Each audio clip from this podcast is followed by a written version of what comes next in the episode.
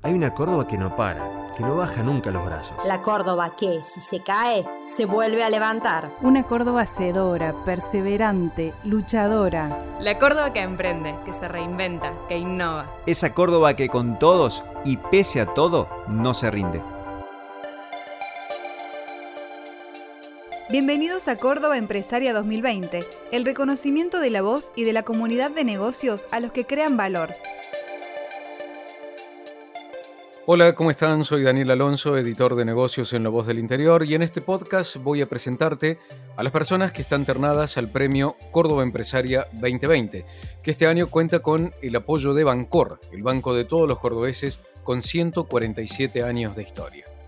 Bueno, hablando de historia, este podcast está compuesto por episodios que son como cápsulas de historias de personas que queremos que conozcas. Primero porque en muchos casos son modelos a seguir por sus aportes de valor, pero también porque son una muestra de un universo más amplio, ¿sí? de muchas personas, miles, que este año se han esforzado para seguir de pie. Córdoba Empresaria pone en primer plano cinco valores que han mutado a categorías. Una de esas categorías es resiliencia. Y hoy te vamos a contar uno de los casos ternados en este rubro. Hola, mi nombre es Lorena Ariente, actual presidente de Fundición Ariente Sociedad Anónima. Ingresé a la empresa en el año 98, luego de finalizar mi carrera de contadora pública, y formo parte de la tercera generación de una pyme familiar que lleva más de 65 años fabricando piezas de aluminio para el sector autopartista y agrícola. Actualmente me desempeño como responsable financiera y también formo parte de un gran equipo de trabajo, conformado por ingenieros, técnicos especialistas y profesionales del oficio que de manera planificada y conjunta gestionamos nuestro negocio. Desde nuestros inicios siempre focalizados en la satisfacción de nuestros clientes, excelencia en calidad y capacidad productiva, innovación y mejora continua. Pero hoy nuestra propuesta de valor consiste en agregarle un plus extra a la relación cliente-proveedor.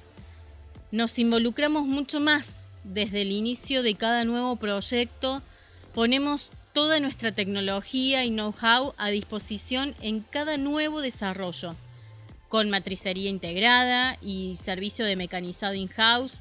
Incluso hoy el cliente puede optar por recibir un producto en bruto o por un producto ya terminado y ensamblado si así lo requiere. Las primeras semillas de Fundación Ariente las sembró Emeterio Ariente, el abuelo de Lorena, que trabajaba en la fábrica de aviones y que un día se independizó, puso un taller de fundición en San Vicente y tuvo un punto de quiebre que fue hacer una pieza para Renault. Pero fue su hijo, en realidad Raúl, el papá de Lorena, quien marcó el camino y quien hizo evolucionar a la compañía. Pero este ha sido un año muy diferente en la historia de la empresa. Los planes que tenía cambiaron y una vez más se puso a prueba la capacidad de adaptación. Nuestros proyectos para el año 2020 consistían en finalizar un plan de inversiones que habíamos comenzado en el año 2019, puntualmente en el sector de fundición a gravedad, que está orientado a mejorar la competitividad y aumentar la capacidad instalada, ya que ese sector está directamente relacionado con el sector exportador y el de agropartes, en los que se proyectaban importantes aumentos en los volúmenes que si bien no resultaron ser los esperados, son los que nos mantuvieron activos durante gran parte de esta pandemia. Cuando en marzo se decreta esta situación de pandemia por COVID, totalmente inesperada, todo quedó en suspenso y la actividad se detuvo por completo. Tuvimos un periodo de mucha incertidumbre y gran confusión, todo lo planificado quedaba sin efecto y sin información confiable, nada podía estimarse y en ese escenario decidimos poner a disposición toda nuestra estructura de empresas que trabajan para el sector de la salud. Un nicho esencial y crítico, desconocido totalmente para nosotros hasta ese momento. Y así fue como surgieron inmediatamente proyectos para producir en tiempo récord diversas piezas y componentes para empresas productoras de respiradores. En forma paralela, Ariente ya venía desarrollando su perfil exportador, una tarea que no abandonó pese a las dificultades que implicó la pandemia y de hecho siguieron trabajando y eso abre una expectativa diferente para 2021. En el año 2019 comenzamos con un nuevo desafío, el desarrollo de diferentes clientes para exportar en forma directa nuestros productos a Brasil. Durante la primera etapa de la pandemia hubo un impasse en lo productivo, pero se continuó trabajando intensamente, modalidad virtual, en el diseño y desarrollo de estos proyectos y procesos, hasta que el gobierno levantó las restricciones y se pudo retomar de manera gradual todas las actividades, donde se realizaron las muestras y actualmente casi la totalidad ya se encuentran aprobadas y certificadas. Con la recuperación del mercado de exportación, estimamos ya para el primer trimestre 2021 comenzar con los primeros envíos de lotes de manera gradual, al inicio eh, con volúmenes bajos, pero con expectativas rápidamente ascendentes. El podcast que estás escuchando está auspiciado por UniversoNet, una empresa de Internet con presencia en Córdoba y muchas otras provincias del país. UniversoNet es lo esencial en Internet. Manda tu consulta ingresando a www.universo-medionet.com.ar. En la resiliencia hay un proceso de construcción que, en el caso de Ariente, no solo implica seguir con la frente en alto, sino que también es capitalizar las enseñanzas que deja la experiencia, que en esencia fue lo que hizo Raúl Ariente y es también lo que legó a sus hijos.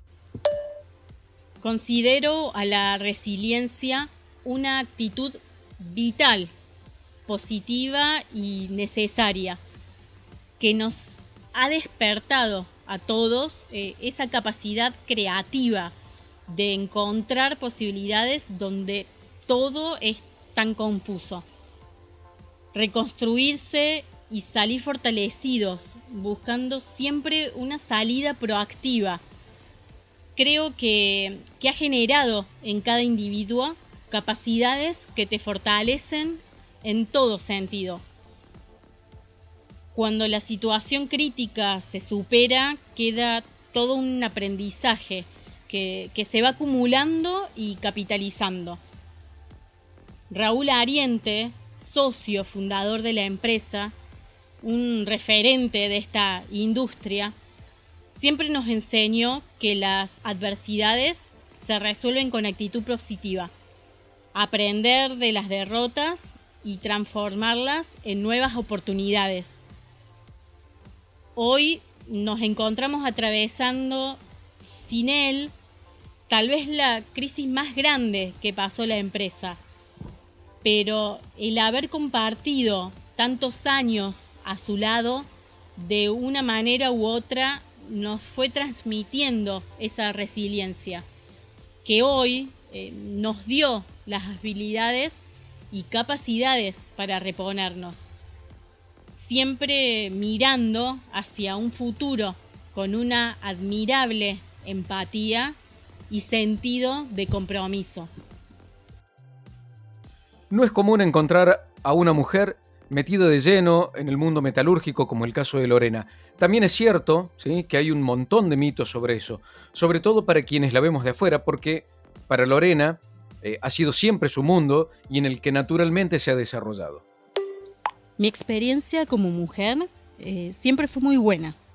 Con mi padre, fundador de la empresa, tuve una relación muy cercana.